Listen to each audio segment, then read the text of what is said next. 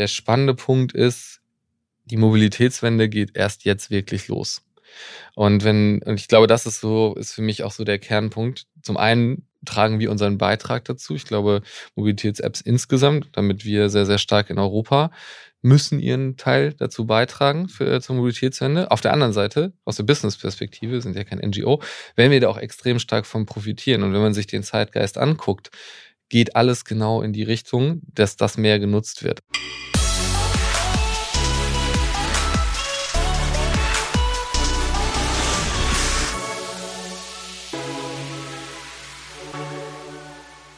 Im Radio gibt es immer so apropos Überleitungen, die halt einfach grausam sind. Und bei mir gibt es sowas sozusagen als Einleitung für den aktuellen Podcast. Ich werde also meinen Gast heute gleich unbedingt fragen, wie er denn ins Studio gekommen ist. Denn ich habe bei mir heute den Thomas Zimmermann. Das ist der CEO von FreeNow. FreeNow ist deutschlandweit sehr bekannte Mobilitätsmarke. Ähm, ist viel passiert in den letzten zehn Jahren da würde ich gerne mal mit Thomas drüber sprechen, was so die einzelnen Hypothesen bei den einzelnen äh, Meilensteinen waren. Ich möchte natürlich wissen, wie es weitergeht. Ich möchte wissen, was Thomas alles so vor Free Now gemacht hat, denn ich glaube, da sind einige spannende Stationen dabei. Genau. Und äh, bevor das Gespräch jetzt gleich losgeht, möchte ich euch nochmal einladen auf dem OMR Festival dieses Jahr 2023 im Mai bei uns in der Podcast-Kabine vorbeizukommen, denn wir werden die zwei Tage über diverse spannende Gäste haben, unter anderem den Johannes Kliesch von Snox, aber unter anderem auch die Judith Williams. Ähm, das heißt, wir nehmen die ganze Zeit Podcasts auf, ihr könnt zugucken, ihr könnt vielleicht auch mal ein paar Fragen stellen und natürlich könnt ihr das äh, OMR Festival genießen mit vielen Stages, vielen spannenden Gästinnen und Gästen und ganz, ganz tollen Themen. Also, falls ihr dabei sein wollt, ähm, müsst ihr jetzt langsam in die Puschen kommen, wie man hier in Hamburg so schön sagt. Und ich glaube, der Link dazu ist unten in den Shownotes zu finden. Dort seht ihr nochmal die einzelnen Highlights und ihr seht vor allen Dingen, was Vodafone alles auf dem, äh, auf dem Festival auffährt. Ähm, ja, letztes Jahr hat mich ganz schön geflasht. Insofern glaube ich, wird es dieses Jahr sicherlich nicht schlechter. Damit geht es jetzt los bei Digitale Vorreiter und Vorreiterinnen. Ich ähm, ich bin Christoph Bosek und äh, ich freue mich, dass du heute bei mir bist. Herzlich willkommen, lieber Thomas. Moin. Moin, ja, genau. Du hast äh, meine lange Einleitung schon gehört. Da habe ich äh, gesagt, mal fragen, wie du heute hierher gekommen bist. Ähm, ja, äh, mit einem äh, Elektrotaxi. Okay. Aber also ihr habt dann eure App ausge, aus der Tasche geholt und dann. Genau, über unsere okay. App und dann äh, Elektroflottenoption. War das Zufall, dass du Elektro oder hast gesagt, nee, ich möchte gerne Nee, ich habe tatsächlich okay. Elektro gebucht. Okay, hast du privat ein Auto? Ja. Okay. Elektro? Äh, noch nicht. Okay, okay.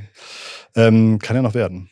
Ja, ähm, wenn meine Duplex-Garage irgendwann mal so einen Anschluss bereitstellt, dann äh, ja. wird das deutlich wahrscheinlicher. Ah, immerhin Garage. Ich wohne hier in Altona und da, äh, Altona Nord und da ist sozusagen ab 17 Uhr ist das äh, nur mit Nahkampfausbildung möglich, einen Parkplatz zu finden. Genau das gleiche in Eimsbüttel. Deswegen bin ich so glücklich, dass ich irgendwann eine Garage gefunden habe. Ja, ich bin aus Eimsbüttel weggezogen und äh, Altona ist tatsächlich entspannter, das stimmt. Ja, okay.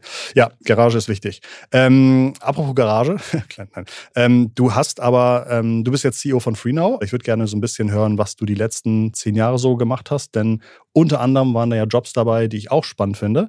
Denn wir haben beide so ein bisschen in der Performance-Marketing-Branche gearbeitet. Also ähm, erzähl doch mal. Ja, äh, genau. Ähm, ich habe angefangen, äh, tatsächlich so Vollzeit zu arbeiten äh, in einer Performance-Agentur. Äh, damals noch Unique Digital, äh, heute ist Syzygy Media. Genau, und habe äh, tatsächlich als Trainee angefangen. Mit dem ähm, Tom Albi bestimmt, ne? Tom Albi war auch da. Genau, Tom Albi, Markus Bayer. Genau, und ähm, habe eigentlich hatte mich vorher schon äh, irgendwie für SEO und Affiliate interessiert. Da kann man ja auch relativ viel sich selber beibringen und ausprobieren, äh, ohne dass da jetzt große Budgets dahinter stehen. Und wollte aber eigentlich mehr machen und wollte es mehr verstehen. So und so äh, Performance Digital Search ohne große Budgets relativ schwierig. Ähm, genau und habe da dann das Glück gehabt. Äh, in einer sehr guten Agentur mit sehr spannenden Kunden äh, irgendwie sechs Monate Trainee zu machen und da dann weiterzumachen. Habe dann äh, sehr viel im SEO mit Tom äh, zusammengearbeitet, habe dann äh, irgendwann das Affiliate Marketing übernommen, äh, habe die Abteilung geleitet und war dann so im Management-Team von der Agentur. Und, ähm, Habt ihr da nicht sogar auch schon Kunden gehabt, die heute eure Gesellschafter sind? Oder irre ich mich? War das eine andere äh, Agentur? Äh, nee, das war also äh, unsere, die, wir gehörten damals schon zu Syzygy als Kreativagentur und die hatten schon einen unserer Shareholder ja, auf ne? der genau. Ich wollte sagen, ja, okay. korrekt. Mhm.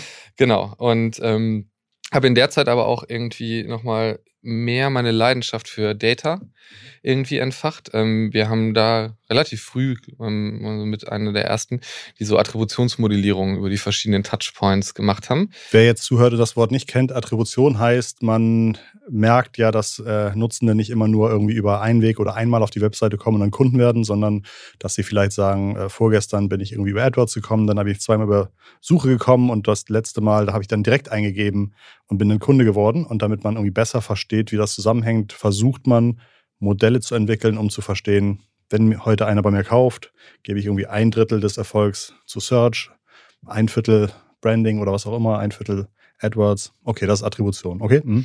Genau, und äh, habe das da gemacht, äh, damals zusammen mit äh, einem ganz lieben Kollegen Janosch Moltwey, der inzwischen mit Attriba seine eigene Firma hat, die sich genau darauf spezialisiert, äh, auf Attributionsmodellierung und Tracking und so weiter. Und da hat mich äh, aber dieses ganze ich meine, Performance Marketing ist eh schon data-lastig, ja, aber nochmal ein bisschen mehr in Tiefe und auch so die ersten Berührungspunkte wirklich mit Data Science und ähm, den Modellen, die dahinter stehen äh, und mich da dann irgendwie mehr mit beschäftigt. Und äh, das hat mir dann eigentlich, das hat sich so weiter durchgetragen. Ich bin danach ins Gaming gerutscht äh, in einer super spannenden Phase äh, bei Good Game Studios hier in Hamburg. Ich glaube, du bist, du bist genau in diese Skalierungsphase reingerutscht. Ihr wart, glaube ich, 300 Leute und am höchsten Punkt, glaube ich, über 1200 Mitarbeiter und Mitarbeiterinnen. Ne? Ganz korrekt. Mhm. Äh, genau, genau so. Sehr präzise mit den Zahlen, sehr gut. Mhm. ähm, genau, und das Spannende Wenn ich war, eins kann, dann ablesen. ähm, und das Spannende war eigentlich, ähm, Good Games war eigentlich Browser-Games-Anbieter. Äh, und äh, so drei, vier Monate nachdem ich angefangen habe, haben wir das erste Mobile-Game gelauncht. Das war in der Zeit, wo Mobile-Games die erste Industrie waren, die relevant Geld bewegt haben in dem Mobile-Ökosystem. Also nicht außerhalb, sondern wirklich in den Apps. Und das hat halt wahnsinnig skaliert und man hat irgendwie so once in a lifetime Chancen gehabt. Wir hatten einen Produktmanager von Google aus Mountain View in Hamburg, den wir dann erklärt haben, warum denn das Tracking so im Web jetzt nicht geht und warum sie nicht sagen können, ja, ihr könnt ja unser Tracking benutzen, sondern warum es irgendwie andere Formen von Tracking und die Integration von Third-Party-Tracking anbietet. Also irgendwie so Sachen, die erlebt man wahrscheinlich nicht nochmal so in dem, in dem Ausmaße. Ähm, genau, und habe da äh, entsprechend das äh, Marketing verantwortet, äh, später auch Data äh, komplett. Sehr spannende Sachen auch wieder, zieht sich durch mit Data, Attributionsmodelle für TV gebaut äh, mit den Teams und ähm, genau, die Company hochskaliert äh, auf 1200 Leute. Äh, alles profitabel, äh, hochprofitabel, ohne irgendwie große externe Investoren, ähm, aber aufgrund von dem auch sehr ähm, an der Bottomline orientiert äh, und dementsprechend habe ich die Kampagne aber auch wieder mit runter skaliert auf 300 Leute, als es dann, äh, sag ich mal, nicht mehr ganz so gut lief. Und es wurde, glaube ich, relativ schnell so von so einem blauen Ozean zum roten Ozean mit vielen Playern und man hat, glaube ich, auch rausgefunden, äh, wenn man irgendwie sagte, boah, unser erstes Spiel ist ja gleich erfolgreich, was, was wird denn das zweite Spiel für einen Erfolg haben? Aber ich glaube, das ist schwierig, äh, Spieleerfolge auf dem Reißbrett zu planen. Ne? 100 Prozent. Ich würde sagen, also selbst von den äh, erfolgreichen Companies und Good Games ist immer noch erfolgreich aus Umsatzperspektive, auch von ähm, US-Companies oder Supercell aus Schweden. Die haben dann auch basierend auf ihrem einen Hitspiel vielleicht Variationen davon gebaut, aber so richtig, dass jemand zwei so Spiele so krachen gebaut hat, habe ich erst zumindest in diesem Free-to-Play-Gaming noch nie irgendwo gesehen. Deswegen ist das immer eine Frage, dann geht der Lifecycle runter, dann adjustiert sich das ein bisschen, weil wie du sagst, es gibt kein Blueprint für ein, für ein erfolgreiches Game. Welches Game war von euch das erfolgreichste? Empire for Kingdoms.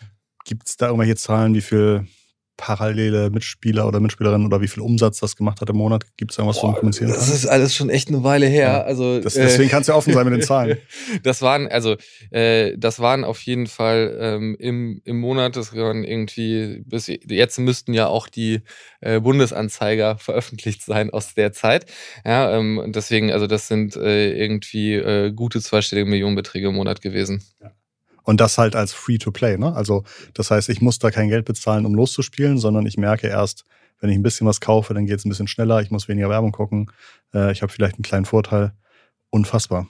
Unfassbar. Ich bin ja auch, also ich habe ja eine achtjährige Tochter und die kriegt jetzt auch irgendwie ein kleines bisschen Taschengeld und natürlich dachte ich, sie gibt ihr Taschengeld dann aus, um sich mal irgendwie ein Eis zu kaufen oder sowas, aber die hat großes Interesse da in ihrem blöden Subway Surfer, ist glaube ich das Spiel, das gerade so abgeht oder jedenfalls bei ihr abgeht, ähm, will sie dann am liebsten irgendwelche bunten Jacken für die, für, die, für die Spieler kaufen, wo man auch denkt so, oh Mann, wir hatten früher wenigstens irgendwie was, was man anfassen konnte für unser Taschengeld und jetzt wird das Taschengeld halt wirklich für leuchtende Pixel ausgegeben. Fair ist ihr Geld, ist das, was ihr irgendwie Spaß macht, aber das war auch für mich äh, erstmal äh, erstmal spannend. Ja, bei uns aber interessanterweise gar nicht so eine junge Zielgruppe. Also gibt durchaus Spiele. Bei uns war äh, die Zielgruppe tatsächlich äh, durchaus älter. Also Kernzielgruppe war zwischen 30 und 50. Ah, okay. Okay, das war so ein bisschen mehr Strategie. Ja, so Strategie, mhm. Aufbauspiel, ja. ne, liegt, glaube ich, schon auch dann ganz, ganz stark am, am Content, wer, welche Zielgruppe sich da findet. Okay, ähm, Good Games und dann bist du auch schon bei äh, Free Now gekommen, in deiner Rolle als Marketing oder hast du Nee, da gab es noch eine kurze Zwischenstation. Okay. Ich, war, äh, ich war ein Jahr lang ähm, in Berlin äh, bei Hitfox, jetzt Ionic, äh, und habe mit äh, Jan ah. Beckers und André Krawinkel äh, da zusammengearbeitet. Das war ja auch so ein krasses Teil, das so abging. Was habt ihr da genau gemacht? Äh, genau, ich bin quasi, ähm, ja, Hitfox oder jetzt Ionic ist eigentlich ein Company Builder für Company Builder. Also ursprünglich mal aus dem AdTech-Bereich gekommen, AppLift, Add2Games ähm, und haben dann eine FinLeap gegründet. Ähm, durchaus bekannt, denke ich. So einige erfolgreiche äh, Fintech und Insurance Ventures rausgekommen, Clark, Solaris Bank, mhm. ähm, Per Finance. Ähm, genau, und ich bin eigentlich, als FinLeap dann schon so eigenständig war mit eigenem Management und so weiter, bin ich quasi in der Phase danach reingekommen ähm, für Marketing und Operations und habe damit geholfen, Heartbeat Labs, äh, ein Healthcare-Inkubator äh, mit aufzubauen. Also da war so das operative Geschäft im Aufbau von Heartbeat.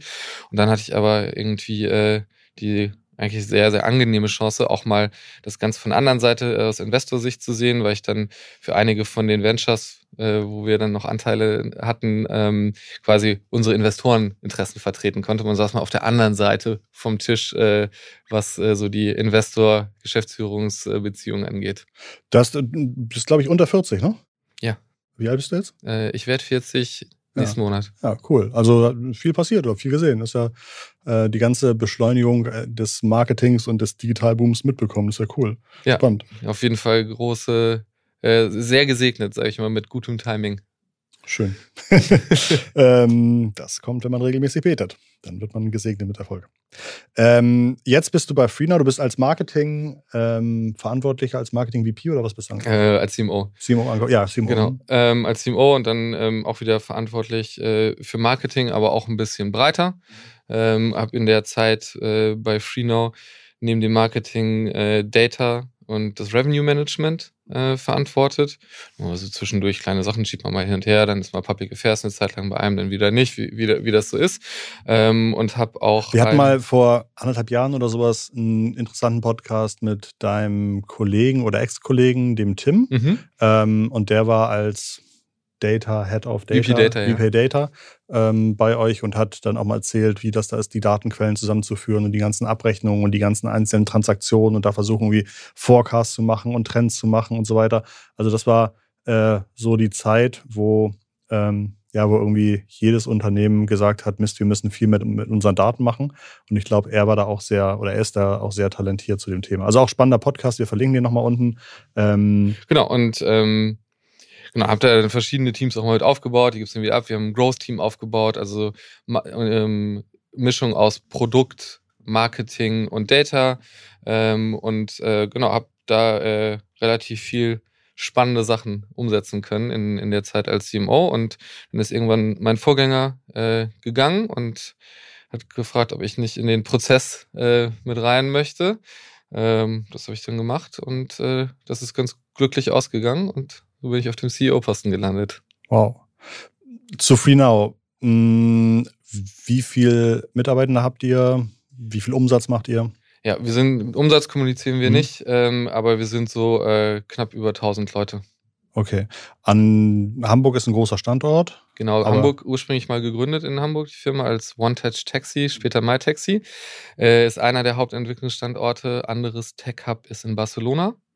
Und dann haben wir Büros in, in jedem Land, wo wir operieren, neun Länder in Europa. Dann haben wir noch Customer Care Hubs, zum Beispiel in, in Athen, wo wir dann ähm, Customer Care zentralisiert haben.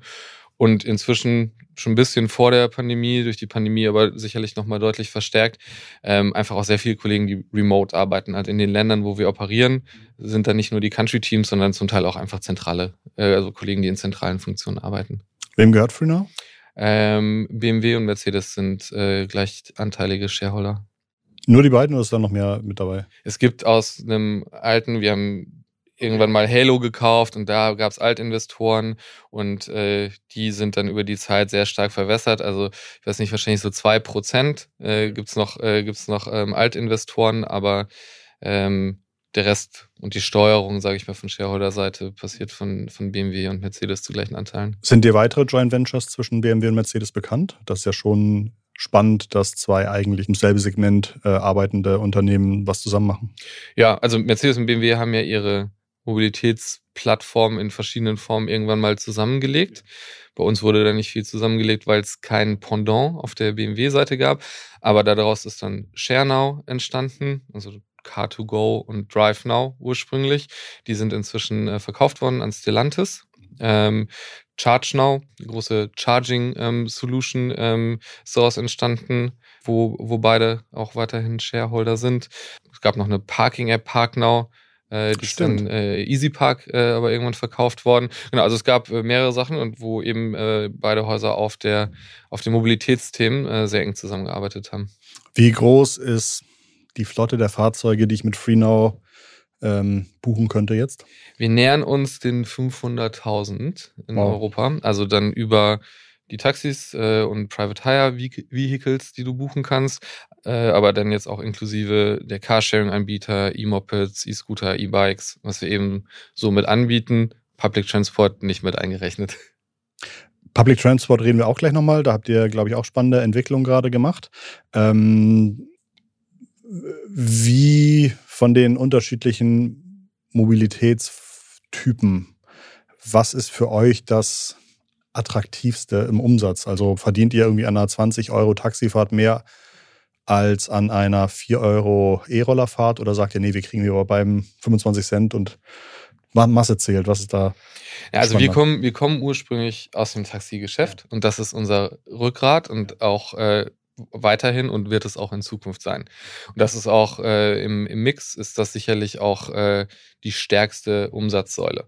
Dann ist es äh, schon so, dass grundsätzlich alles Ride-Hailing größere Warenkörbe, damit generiert man dann auch mehr Umsatz und äh, dann nimmt das halt äh, immer weiter ab, äh, bis hin zu den, den Micro-Mobility-Diensten, wo es dann teilweise sehr kleine Warenkörbe sind, 4, 5 Euro. Verdienst du natürlich an der einzelnen Fahrt nicht so viel, da gibt es dann aber vielleicht ein bisschen mehr Masse äh, als an den Taxifahrten, sodass das eben auch entsprechend seinen Beitrag dazu leistet.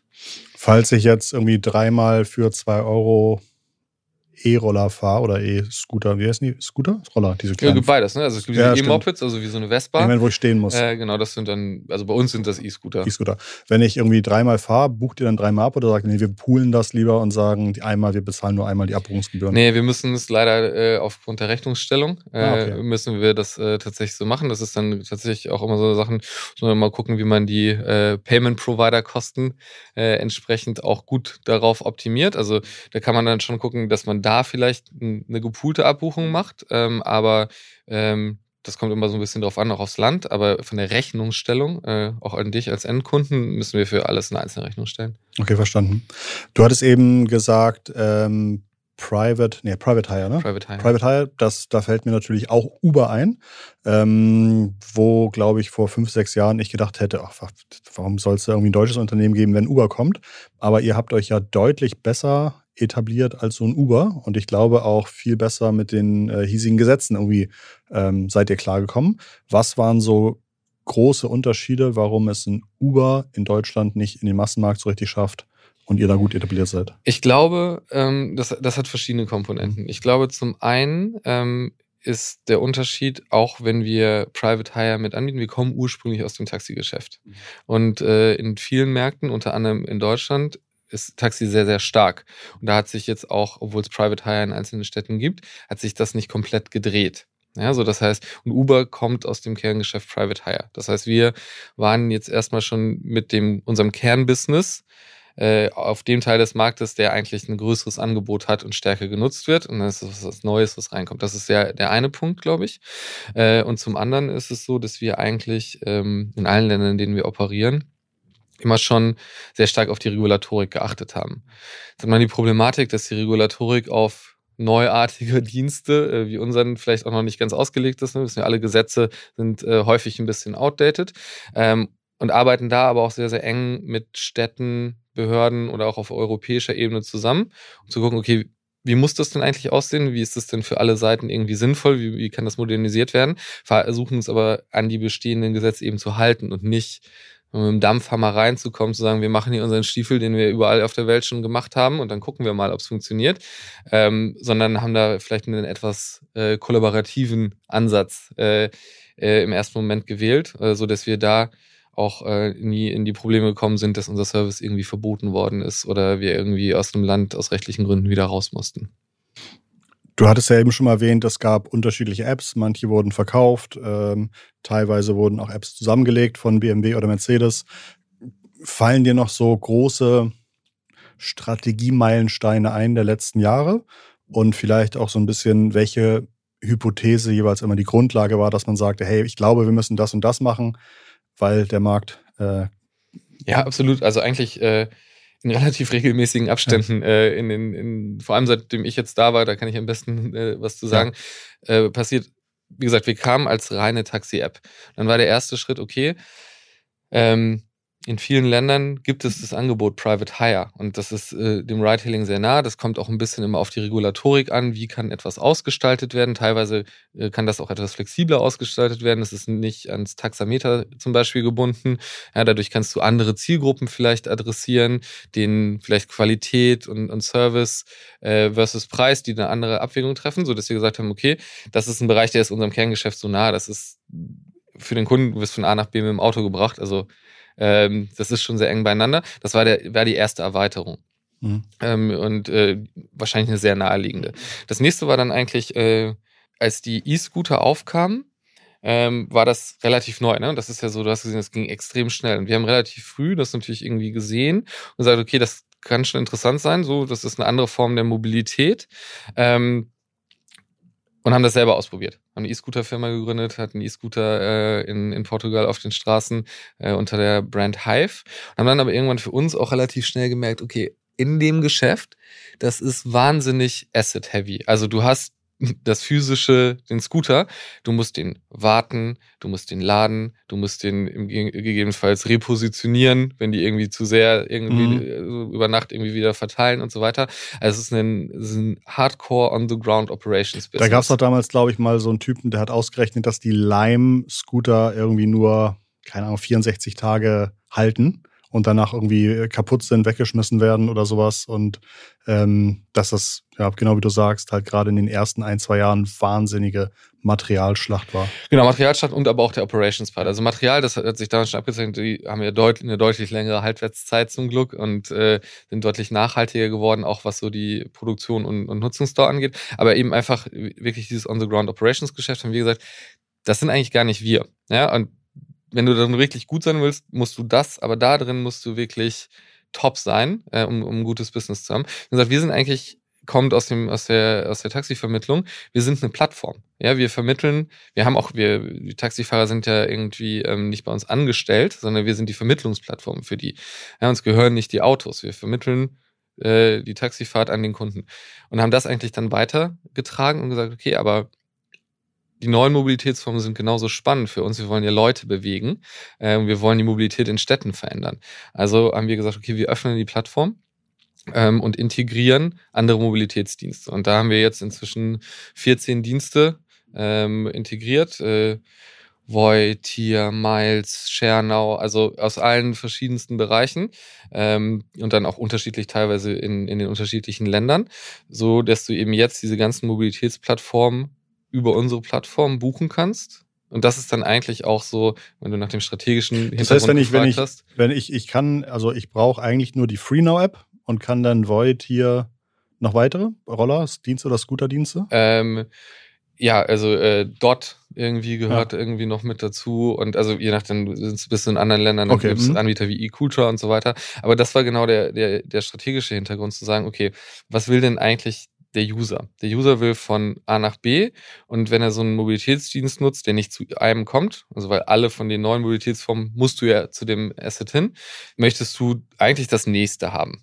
Ja, ähm, und vielleicht gibt es ein paar, die sind sehr spezifisch, ich möchte jetzt den Tierscooter fahren, dann kannst du das auch filtern, aber eigentlich möchtest du das nächste Auto oder den nächsten Scooter in der Nähe haben ähm, und nicht durch drei, vier Apps flippen. Ja, und vor allem dann auch beim Carsharing nicht drei, viermal deinen, deinen Führerschein registrieren. Und die, das bringt mich jedes Mal um, weil ich leider, weil es irgendwie sechs Apps gibt und einmal im Jahr, keine Ahnung, oder wenn ich ein neues Handy habe oder wenn ich mein Handy irgendwie Schrott oder sowas und dann habe ich es wieder nicht benutzt und dann sage ich so, jetzt stehe ich vor dem Ding, ich will jetzt losfahren, habe das ja auch schon mal benutzt, starte das, kann den Scooter auswählen und denke so, jetzt erfahren und dann sagt er, nee, bitte erst einloggen, bitte erst den Führerschein, bitte erst, ich habe sie so lange nicht gesehen, Herr Bosek. Das, also das löst bei mir manchmal wirklich aus, dass ich den Scooter ins Wasser schmeißen würde am liebsten. Ja, aber dann äh, die ja. FreeNow-App, ja, ja, das, äh, einmal Payment-Methode, einmal Führerschein und alles dann hinterlegt. Alles drin. Und wenn ich noch offene Rechnung bei Tier habe, dann kann ich trotzdem bei euch mit Tier fahren, oder? Du solltest da eigentlich keine offenen okay. Rechnungen haben, hoffe ich jetzt mal, aber ähm, War auch nur hypothetisch. Nein, also die, aber um das vielleicht einmal so, der, der Payment, also wir machen das Payment Handling mhm. ähm, komplett, das ist in, in unserem äh, Ökosystem das Payment Handling mhm. und äh, leiten das dann an die Partner weiter. Okay, super. Hm, du hattest eben schon mal erwähnt, ähm, ihr habt kürzlich was Spannendes zum Thema öffentlicher Personennahverkehr announced. Was ist da jetzt mit FreeNow möglich? Genau, also ähm, wir haben jetzt die schon besprochenen Mobilitätsdienste, aber wenn wir über urbane Mobilität und äh, wie kann man die urbane Mobilität auch irgendwie verändern spricht, ist Public Transport natürlich extrem wichtig. Und gerade wenn man auch so in Richtung ähm, äh, nicht nur B2C-Geschäft, aber auch B2B, wir haben viele Business-Accounts, äh, wir bieten ein Mobilitätsbudget an, auch für diese Business-Accounts, ist Public Transport schon ein relevanter Part. Ja, sehr viele Leute nutzen glücklicherweise Public Transport. Deswegen haben wir jetzt ähm, in der ähm, Rheinregion. Ja, ähm, das ist also der größte zusammenhängende Verkehrsverbund in Europa. Deswegen war es ein ganz guter Startpunkt. Haben wir tatsächlich Public Transport auch end-to-end, -End, also mit Ticketbuchung in der App integriert, äh, um uns einmal anzugucken, okay, wie sieht das denn aus? Jetzt ist das Problem bei Public Transport darüber hinaus, ist extrem fragmentiert. Ja, also es gibt nicht eine Schnittstelle und dann hast du in Europa alle, alle mhm. Public Transport Anbieter drin und in Deutschland kaufst du noch ein Ticket, in London hältst du deine mhm. Kreditkarte oder dein Handy äh, einfach dran und dann äh, ist es damit erledigt. So dass wir sagen, okay, das war ein erster für uns Pilot zu gucken, ähm, wie sieht eine Vollintegration aus und jetzt gucken wir, wie erweitern wir das? Sind das alles Vollintegrationen? Finden wir andere Möglichkeiten, wo wir eben sagen können, okay, wir bieten Public Transport auch noch in weiteren Städten an mhm. äh, und äh, wie machen wir das am smartesten und vielleicht auch mit nicht zu großem technischen Aufwand, äh, so dass du irgendwie am Ende, weiß ich nicht, 80 Einzelintegrationen über die verschiedenen Städte hast. Du hattest eben schon erwähnt, Mobilitätsbudget. Das heißt, ich kann als Unternehmen irgendwie sagen, um meine Mitarbeitenden zu überzeugen, dass ich ein toller Arbeitsgeber oder Arbeitsgeberin bin, kriegen die irgendwie x Euro im Monat Mobilitätsbudget. Und dann könnten die in eurer App jetzt auch wirklich sagen, das kannst du für Taxis, für Roller, für Busse und U-Bahn ausgeben. Genau. Also ähm, Anstelle von, cool. von irgendeiner anderen Form ja, von, von Mitarbeiter-Benefits kannst du das eben irgendwie zuordnen. Und äh, du kannst alles buchen, was bei uns in der App ist. Ähm, und äh, aber auch darüber hinaus, weil wir gesagt haben, es gibt verschiedene Sachen, gerade wie Public Transport, äh, wo wir noch nicht überall eine Vollintegration haben. Deswegen gibt's dann, hast du äh, eine digitale FreeNow-Kreditkarte, mit der du dann äh, auch bezahlen kannst mhm. ähm, und äh, was dann aber abrechnungstechnisch direkt in dein Mobilitätsbudget reinläuft, ja, so dass du das auch äh, deutlich erweitern kannst ähm, und dann auch in Zukunft äh, gerade für in Deutschland gerade großes Thema zum Beispiel auch das, das 49 Euro Ticket ähm, mhm. damit kaufen kannst. Ähm, das ist ziemlich cool. Also ist das, ist das tatsächlich etwas, ich kenne mich jetzt im ÖPNV-Markt nicht so gut aus, ist das etwas, wo ihr sagt, ah, da mussten wir jetzt auch mal nachziehen? Oder ist das schon, wo ihr sagt, nee, nee, das, das gibt es so jetzt auch nicht so häufig? Also die so eine Vollintegration äh, sind wir der erste, die erste Mobility-Plattform äh, in Europa, die das äh, gemacht hat. Und auch ansonsten ist das jetzt noch nicht so, es gibt eigentlich in der Breite bietet niemand anders das generell an in, in Europa. Ähm, und auch auf Public Transport. Also da gibt's dann, je nachdem, ähm, wie fortschrittlich und groß äh, der lokale Verbund ist, kannst du natürlich hier über den HVV oder in, in Berlin über die BVG-App das irgendwie buchen. Aber dass du es jetzt wirklich äh, voll integriert hast, äh, Das ist jetzt äh, nicht Standard, wo wir nachgezogen haben. Da sind wir, glaube ich, schon ein bisschen äh, vorne weg. Ziemlich cool. Ich könnte aber vielleicht jetzt noch nicht den ICE Hamburg-Berlin damit buchen, oder? Ähm, mit unserer App so noch nicht, mit mhm. dem Mobilitätsbudget schon, weil du einfach das mit der Kreditkarte buchen kannst. Da kommt es ein bisschen drauf an, dein Arbeitgeber kann dir dann sagen, ja. was freigeschaltet ist. Ah, okay. Ja, also ich du, könnte nicht die Kreditkarte kannst. bei Amazon ausgeben. Nee, genau. Also ah, im Moment äh, so, also das, wenn, wenn sie dir das freigeben würden, das geht so ein bisschen am Zweck vorbei, aber ähm, es kann dann, kann dann klar gesteuert werden und Fokus auf Mobilitätsdienstleistungen. Aber das kann man theoretisch auch weiterspielen und sagen, das ist ein Benefits-Budget und du kannst damit dein Gym bezahlen oder irgendwie Essenslieferungen, was es eben halt sonst noch so an Mitarbeiter-Benefits gibt. Dadurch, dass ihr jetzt auch auf dieser Ebene irgendwie horizontal nochmal neue Produkte baut, kommen wahrscheinlich auch nochmal ganz neue Wettbewerber auf den Plan. Ich hätte jetzt vorher gedacht, vielleicht irgendwie lokale Taxi-Player sind eure Wettbewerber? Ähm, was sind jetzt nochmal neue Plattformen, die vielleicht auch eigentlich genau das gleiche vorhaben wie ihr? Ja, ich würde sagen, es hat sich gar nicht so groß erweitert im, im Wettbewerb, ähm, weil genau der, der Wettbewerb mit. Also es gibt ja so irgendwie große Startups, die sagen, wir vermitteln irgendwie äh, ÖPNV-Tickets europaweit. Äh, genau, aber das ist dann, das ist dann sehr spezifisch, ja. Also wenn du sagst, äh, wir gucken One-Stop-Shop für, für Mobilität, dann hat sie, ist da die Competition so ähnlich wie sie vorher auch im Ride-Hailing schon war. Ja, du hattest Uber erwähnt, ist sicherlich einer der größten Mobilitätsanbieter der Welt. Das ist äh, definitiv ein Konkurrent. Ähm, im Taxi, genau, es sind lokale Taxigesellschaften, arbeiten ja auch viel mit uns zusammen. Da würde ich sagen, sind es gar nicht die Taxigesellschaften, sondern eher, wenn dann doch jemand einfach mal die Hand hochhält ja, und Street-Hailing äh, macht. So, das ist äh, in einigen Ländern immer noch extrem populär. Äh, das ist eine Form äh, von Competition. Und mit den ganzen neuen Mobilitätsformen ist es eigentlich eher eine Partnerschaft. Ja, weil die Anbieter existieren ja äh, und äh, sind bei uns integriert äh, in, in der Situation, wir haben das Angebot, können das unseren Kunden zur Verfügung stellen.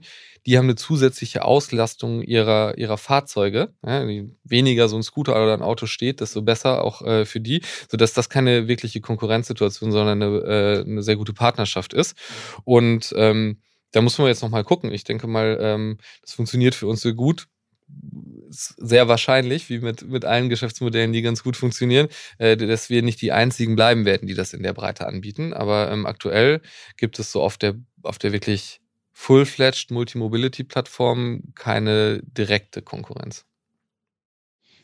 Ich bin als Unternehmer immer wieder verdammt eifersüchtig auf ähm, Geschäftsideen, die irgendwie starten, laufen und ab dem ersten oder zweiten Jahr irgendwie ähm, was hängen bleibt. Ja, ich glaube, wenn man jetzt irgendwie hört, dann haben wir da umgebaut, dann haben wir das, jetzt ist das und das. Also das ist ja ein sich super bewegender, agiler Markt, äh, in dem man auch immer wieder eine passende Antwort haben muss, bis man irgendwie sozusagen sagt, so jetzt erstmal für alle Use Cases irgendwie ein gutes Produkt da.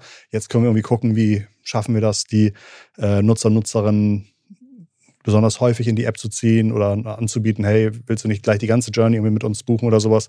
Ähm, das hört sich jetzt noch nicht so an, als wäre das ein Thema, bei dem jetzt äh, BMW und Mercedes ähm, jedes Jahr viele Millionen auscashen können, sondern als wäre dafür die Idee noch immer noch Geld notwendig. Gibt es irgendwie so eine, ähm, Gibt es da irgendwie Pläne? Gibt es da irgendwie einen ein Weg, wo man sagt, hey, so und so viel unseres Umsatzes dürfen wir auch immer wieder in RD investieren oder sowas? Oder wie, wie, wie, gehen die Gesellschafter damit um? Also bei uns ist es eigentlich relativ konkret. Wir haben, äh, wir sind ganz klar auf dem Weg zur Profitabilität. Ähm, und äh, streben eigentlich Profitabilität bis Ende des Jahres, also ziemlich in, in Reichweite ähm, an und äh, sind da auch auf einem guten Weg. Also unsere Märkte, äh, die Country Operations selbst äh, sind alle profitabel und tragen jetzt dazu bei, äh, den Overhead von Engineering und Tech und so weiter dann äh, auch mitzufinanzieren. Und äh, das ist der ganz, das ist der ganz klare Weg. Und dann, ähm, wenn man in der Profitabilität ist, klar gibt es dann äh, Gespräche darüber, wie viel möchte der Shareholder jetzt rausziehen, wie viel äh, reinvestiert er dann. Ähm, aber im Moment ist es so, Stand heute noch nicht profitabel, ja, ähm, aber sind sehr, sehr nah an der Profitabilität dran. Ziemlich cool. Was sind deiner Meinung nach besonders spannende Projekte, die euch nochmal helfen, ähm, das Ziel gut zu erreichen oder die irgendwie auch wichtig sind, wo, wo ihr irgendwie strategisch sagt, das ist äh, für das, für das Produkt FreeNow eine wichtige Hilfe? Also ich würde sagen, ähm, wir haben jetzt kein, keine, keine großen Projekte oder Themen, wo wir sagen, das muss noch passieren, dass wir profitabel werden. Das ist jetzt quasi, das ist äh, auf, auf dem Weg dahin. Und äh, natürlich benötigt das weiterhin ein gewisses Wachstum. Ja, mit mehr Volumen äh, kannst du dann natürlich eine, eine stetige Kostenbasis äh, besser finanzieren. Ähm, und ich glaube, am Ende ist es so, du musst in so einem Geschäft, du musst natürlich erstmal ein relevantes Volumen aufbauen. Du kannst mit dem Geschäftsmodell nicht von Tag eins an profitabel sein. Das, das funktioniert leider einfach nicht in der Form, so dass du halt eine gewisse Größe brauchst und dann geht es am Ende über Effizienzen. Ja, es geht äh, über Effizienzen, wo setzt du äh, dein Marketinggeld ein, klar, aber wo setzt du auch deine Incentivierung auf beiden Seiten des Marktplatzes möglichst effektiv ein? Wie äh, steuerst du die möglichst effektiv aus? Ähm, und dann ja, mit der Skalierung und dann irgendwann dann nicht mehr so stark wachsenden Kostenbasis, wenn du eine gewisse Größe hast, Engineering-Teams, Marketing-Teams und so weiter eine Größe haben, um eben die Märkte alle zu bedienen in der Form, ähm, dann kriegst du es dann auch wirklich auf die Profitabilität gezogen. Nun bist du, glaube ich, auch sehr äh, datenbezogen, kennst dich mit den ganzen Apps und so weiter bei euch sehr gut aus. Gibt es so User-Patterns in der App, wo ihr immer wieder merkt, ach, das ist ja verrückt, je größer wir den Button machen, umso mehr Leute kaufen oder je weniger Klicks die Leute machen müssen, desto häufiger buchen sie. Also gibt es da irgendwie so Sachen, die ihr gelernt habt, wo ihr sagt, verrückt, dass man das erst im Nachhinein versteht? Ja, also ich glaube, es ist so wie in, in, ähm, in den meisten äh, datengetriebenen Sachen. Wir haben sehr, sehr viele Tests laufen. Es fängt an bei Creative Tests im Marketing, aber dann natürlich auch in der App. Und du hast immer wieder so Aha-Momente, dass du irgendwas Kleines änderst. Da muss noch nicht mal der Button oder die Farbe sein. Manchmal ist es der Text. Ja, also äh, gerade ganz äh, kürzliches Beispiel von letzter Woche, deswegen habe ich es präsent. Ähm, wir haben äh, im Moment so auf deinem Homescreen ähm, äh, bewerben wir äh, Referrals. Also du kannst jemanden werben und bekommst dann irgendwie dafür was gut geschrieben, der bekommt auch was gut geschrieben. Reine textuelle Anpassung, keine grafische Anpassung und ich weiß gar nicht, irgendwie 20% Uplift. Ja, so also wirklich, wo du denkst, ja, banal. Ja, ja, ja aber wenn man 2023 mal überlegt, wie kriege ich 20% Optimierung aus einer Kampagne raus? Ja, genau. Mhm. Also das sind, das sind, das sind dann wirklich so Sachen, wo du denkst, okay, wow, das, äh, damit hätte man irgendwie nicht gerechnet. Das hast du an ganz vielen Stellen und deswegen wird da sehr, sehr viel irgendwie optimiert äh, über die Texte, über die Anordnung, ähm, wie, wie ist der User-Flow. Also da gibt's äh, schon ziemlich viele Beispiele. Äh, manche sind äh, ein bisschen offensichtlicher. Da gehst du davon aus, wenn du das änderst, dann müsste doch besser sein und dann funktioniert's nicht. Und manchmal denkst du, ja, okay, irgendwie der Text ist nicht so richtig ver verständlich, lass uns den mal ändern, dann hat es auf einmal einen riesen Impact. Sind das Themen, bei denen du auch gerne mal sagst, hey, ich habe hier einen Screenshot von einer anderen App, das finde ich total gut, könnt mal überlegen, ob euch dazu was für FreeNow einfällt? Oder ja, sagt, total. Ja. Also ich, äh, ich nutze äh, dann nicht nur unser Produkt, ich nutze natürlich auch äh, Konkurrenzprodukte und gerade wenn man irgendwie reist, dann nochmal mehr irgendwie und äh, Normalerweise gibt's dann danach immer äh, ein relativ langes Dokument und einen Haufen Screenshots, äh, wenn, wenn ich auf Reisen war. Ich glaube, mir ist bei der Nutzung von Uber mal irgendwie so, man nennt das vielleicht Dark Pattern oder sowas äh, aufgefallen, wo ich dann irgendwie einen Vorschlag bekam, was ich irgendwie zu buchen hatte. Und da dachte ich so, oh, okay. Und dann merkte ich erst, oh, ich kann ja noch scrollen und die günstigsten Sachen sind ja ganz unten. Ähm, Gibt es da Dinge, wo du sagst, Schweinerei, dass der Wettbewerb das einsetzen darf und wir das aber aus äh, eigenen Gründen, dass wir sagen, nee, mit, mit sowas wollen. Also gibt es so, gibt's so Funktionen bei, bei anderen Apps, wo du sagst, eigentlich nicht cool für die Nutzenden, wir wollen es nicht machen, aber wenn mich mal einer nachfragt, habe ich kein Problem mal zu sagen, das finde ich nicht gut. Ich glaube, so in den Funktionen der Apps nicht massiv. Also ich meine, dass das wie, wie so eine Liste sortiert wird, das können die sich dann überlegen, auch äh, wie deine Customer Experience, wenn du es dann siehst, irgendwie am Ende ist. Äh, und ob das dann wirklich das Sinnvollste ist, irgendwas äh, weiter unten zu verstecken. Muss fairerweise sagen, das kann auch ganz viele Gründe haben. Vielleicht haben die dir das auch angezeigt, ähm, weil da gerade der Supply, also die Anzahl an Fahrern, wenn es jetzt buchen war, am höchsten war, so dass die Wahrscheinlichkeit am höchsten ist, dass das jemand akzeptiert und auf der einem anderen Mode hättest du vielleicht irgendwie nur 50 Prozent Wahrscheinlichkeit gehabt. Also das kann man, ähm, das kann viele Einflussfaktoren haben, wie man, äh, auch wie wir unsere ähm, Liste im Prinzip sortieren. Ähm, aber eigentlich, also wir machen das zumindest so immer mit dem Best Intent ähm, für, für den Customer. Ähm, weil ansonsten, ja, dann hast du vielleicht einmal wenn das Beispiel so wäre und es ist halt drei Euro mehr verdient und dann hast du den, den Kunden verprellt. Ja, ich glaube, bei, bei, bei Uber war es auch mal, äh, wie ich ein bestelltes Fahrzeug, das dann irgendwie nicht kam, storniere. Und ich habe es halt nicht gesehen, nicht gesehen, bis es halt irgendwie, alles waren Buttons, aber der Storniere-Button war natürlich ein nicht unterschrieben, einfach nur ein Text. Also nicht mal wie ein Link formatiert, so mit einem Unter, sondern einfach nur irgendwie Cancel. Und das, äh, so sowas fand ich halt eher, eher, eher so, dass ich, wie gesagt, auch sagte, nee, da, sowas wird mich auf Dauer halt nicht zum Dauer Genau, irgendwann, ja. wenn du, wenn du mit solchen Maßnahmen agierst, hm. verlierst hm. du dann auch einfach irgendwann Kunden. Ähm, apropos Kunden, ihr kriegt bestimmt auch regelmäßig Feedback, dass irgendwie Leute sagen, oh, warum macht ihr das nicht so und so und so und so? Gibt es irgendwie, es gibt so einen alten Spruch, listen to your customers and ignore them? Oder gibt es da auch wirklich tolle Ideen, wo ihr sagt, ähm, das ist auch für alle ein Vorteil? Also wir machen das zum einen tatsächlich sehr strukturiert ja. äh, im UX Research Bereich, äh, ein Produkt, wo, wo regelmäßig äh, Befragungen stattfinden, auf beiden Seiten, also sowohl für, für Fahrer als auch für, für den Endcustomer. Ähm, und da kommen auf jeden Fall viele Sachen. Und gerade bei den Fahrern, das muss man mal anders sehen, das ist eine deutlich kleinere Nutzergruppe und die machen damit ihr Geld. Das sind auch eher Partner als Kunden. Äh, da sind auf jeden Fall ist extrem viel Input, weil die sitzen jeden Tag im Auto äh, und äh, unsere Produktleute versuchen das natürlich auch und irgendwie mal nah dran zu sein und äh, fahren auch teilweise selber mal. Ähm, so da, wo das geht, in den Ländern, wo sie eine Lizenz dafür haben. Aber ähm, das ist natürlich was ganz anderes, als wenn das jemand Vollzeit macht. Also da extrem.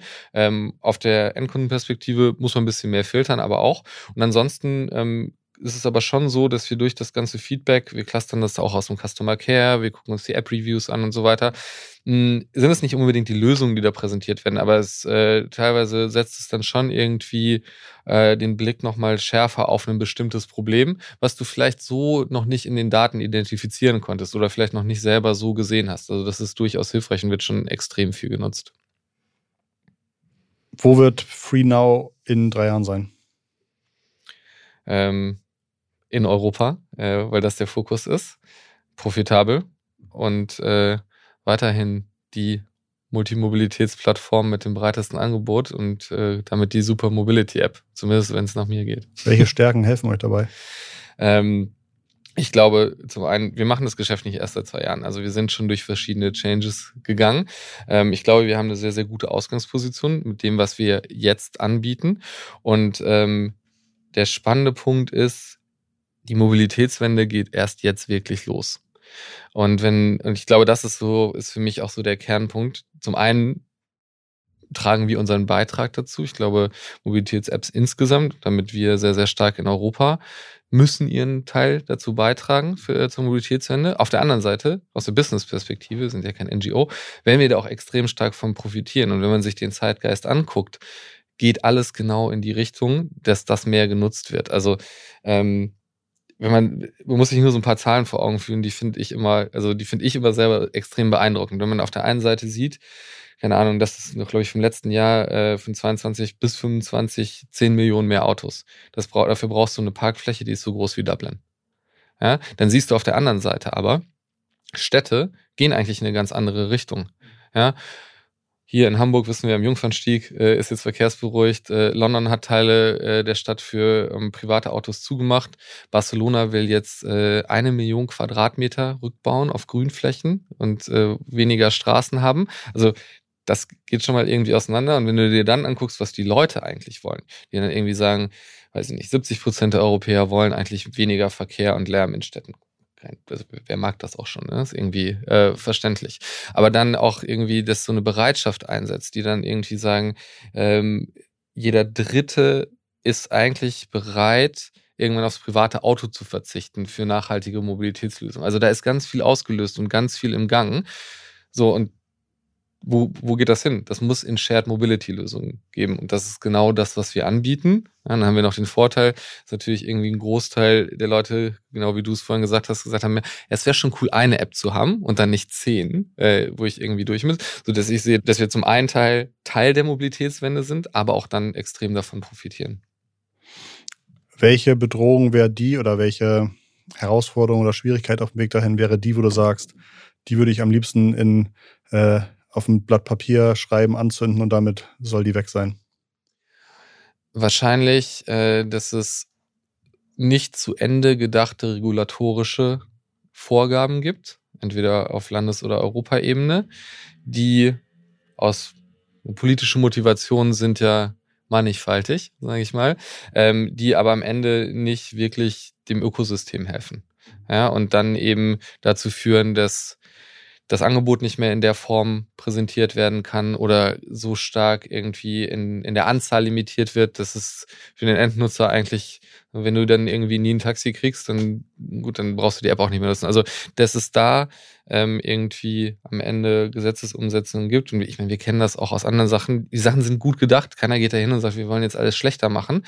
Ähm, und es wird vielleicht auch vieles besser, aber dann gibt es eben sehr gut aus dem GDPR-Bereich, da gibt es Sachen, da sind Sachen überlegt, die sind aber nicht ganz zu Ende gedacht. Und dann gibt es für irgendwas keine Lösung. Man befindet sich auf einmal in einem schwierigen rechtlichen Raum, wo man Sachen nicht umsetzen kann, aber auch andere Sachen. Aber es funktioniert auch nicht mehr so richtig so. Ich würde sagen, das ist äh, wahrscheinlich so das, was ich gerne komplett ähm, vermeiden würde. So lustig, ich höre bei dir halt noch so viele Fachthemen raus, wo man schon merkt, dass du aus diesem ganzen äh, Performance-Thema kommt, äh, kommst. Das ist ganz spannend. Okay, ja, das, das, das habe ich verstanden, das macht Sinn. Als ich irgendwie vor 10 oder 15 Jahren mal in Köln Taxi gefahren bin, das war der Taxifahrer, hat irgendwie drei oder vier Taxilizenzen gehabt. Rolex, Goldringe, das war irgendwie so ein gemachter Mann mit irgendwie drei Lizenzen. Gibt's, ist sowas, ist das immer noch? Oder hat sich das so ein bisschen verbessert, dass man jetzt nicht mehr äh, nur sagt, solange man irgendwie eine Taxilizenz in einer reglementierten äh, Ortschaft hat, ist alles gut. Also gibt es sowas noch? Ich will das nicht ausschließen, dass es das noch irgendwo gibt. Aber ich würde sagen, ähm, also zum einen haben wir relativ äh, strikte Prüfungen, ja, also dass irgendwie also dass erstmal alle Papiere korrekt sind und dass dann auch wirklich die Person, die die Lizenz hat, zu dem Auto damit fährt. Ja, und das irgendwie, und du siehst es ja auch in der App, da ist ein Foto von dem Fahrer und da ist irgendwie äh, das Kennzeichen, so dass es dadurch auch alles getrackt. Also das heißt auch, da ist ein gewisser Sicherheit, eine gewisse Sicherheitskomponente äh, damit drin. Und ansonsten würde ich sagen, ist es natürlich schon so, in gerade in äh, Bereichen, wo Taxis stärker limitiert sind oder Lizenzen stärker limitiert sind, müssen jetzt zum Teil auch gekauft werden, die Taxilizenzen in manchen Märkten ist das die Altersvorsorge, weil die genau. dann weiterverkauft werden. Äh, das ist, ist der eine, ist so wie ich sage, die eine Spielart. Ähm, die andere ist aber dann natürlich, dass du einfach, wenn du, wie in den meisten Jobs, aber auch da, wenn du ähm, viel arbeitest ja, und viele Touren machst und irgendwie guten Service anbietest und das irgendwas, kann man damit, glaube ich, schon durchaus ein ähm, ganz gutes Gehalt verdienen. Ja, also das auf jeden Fall. Ich fand nur diese, das war damals für mich halt tatsächlich neu, dass genau wie du sagst, man so eine Lizenz irgendwie traden kann, dass die teilweise sechsstellig wert ist äh, ähm, und man irgendwie mit drei, vier Lizenzen halt Millionär ist. Ja, aber es ist, würde ich sagen, jetzt so, dass das, ähm, das ist jetzt nicht so das gängige Schema, okay. dass da extrem äh, viele Millionäre daraus hervorgehen, weil, weil sie mit den Taxilizenzen wirklich traden. Aber wie gesagt, ne, das ist ja häufig, muss man auch gucken, es ist ein Einzelunternehmer, häufig sind es ja, ein Taxiunternehmer haben ja mehrere Fahrzeuge und mehrere angestellte Fahrer und wie mit jedem anderen Business auch, wenn du das gut machst, äh, wirst du auch wahrscheinlich schon dann am Ende irgendwie gutes Geld mit nach Hause nehmen. That's right. Mm, perfekt. Ich glaube, das war ein etwas längerer Podcast als sonst, aber du hast auch in sehr angenehmer Tiefe und Breite erzählt. Insofern danke dir ganz herzlich. Ja, sehr ähm, gerne. Und als sehr unregelmäßiger FreeNow-Nutzer waren da jetzt diverse Stichpunkte dabei, die mich dazu auf jeden Fall führen, äh, ähm, meine ÖPNV-Geschichten mal bei euch zu probieren und vor allen Dingen auch meine Roller ähm, Use Cases über FreeNow zu buchen. Das hatte ich nämlich noch gar nicht auf dem Schirm. Aber ich habe auch alle Mitteilungen ausgeschaltet bei allen Apps. Insofern äh, kriege ich sowas natürlich auch nicht mit, wenn sich so eine App auf einmal verändert. muss ich extra zu dir den Podcast kommen. Und genau, ja, ja, ja, genau. äh, vielen herzlichen Dank. Ich wünsche euch ganz, ganz viel Erfolg, ganz viele zufriedene Nutzerinnen und Nutzer und ähm, dann ähm, ja, Mobilitätswende mit euch. Ganz viel Erfolg. Vielen Dank, Thomas. Vielen Dank. Danke euch fürs einschalten zu Hause. Und wie immer, jede und jeder, die jetzt noch zuhören, ihr habt eigentlich die moralische Verpflichtung, bitte, bitte, bitte meinem Podcast ein äh, paar Sterne zu geben auf der Podcast-Plattform eurer Wahl. Denn wirklich jede Bewertung, weil einfach von Hunderten und Tausenden Menschen, die irgendwie zuhören, nur die wenigsten so eine Bewertung abgeben. Jede Bewertung hilft uns, dass wir im Algorithmus mal zwei, dreimal mehr vorgeschlagen werden. Insofern jetzt einmal schnell die extra Minute nehmen, ähm, während ihr schon die nächste Folge Digitale VorreiterInnen ähm, aufruft und dann sind, glaube ich, äh, sind wir alle happy, sozusagen. Perfekt. Also, wir hören uns nächste Woche Montag wieder. Vielleicht sehen wir uns auf dem OMR-Festival. Ich würde mich natürlich freuen. Und äh, dann würde ich sagen, ganz viele liebe digitale Grüße von Thomas und von Christoph. Macht's gut, ciao.